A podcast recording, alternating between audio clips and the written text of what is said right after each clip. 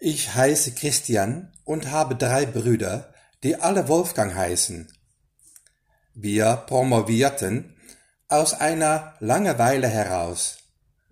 Das brachte viele Neider auf den Weg. Das alles verweist auf eine viel größere Geschichte. Da bin ich mir ganz sicher. Ich hörte, dass sich jemand neben mich setzte, konnte aber niemanden sehen. Kurz danach spürte ich mehr Glanz in meinem kräftigen Haar.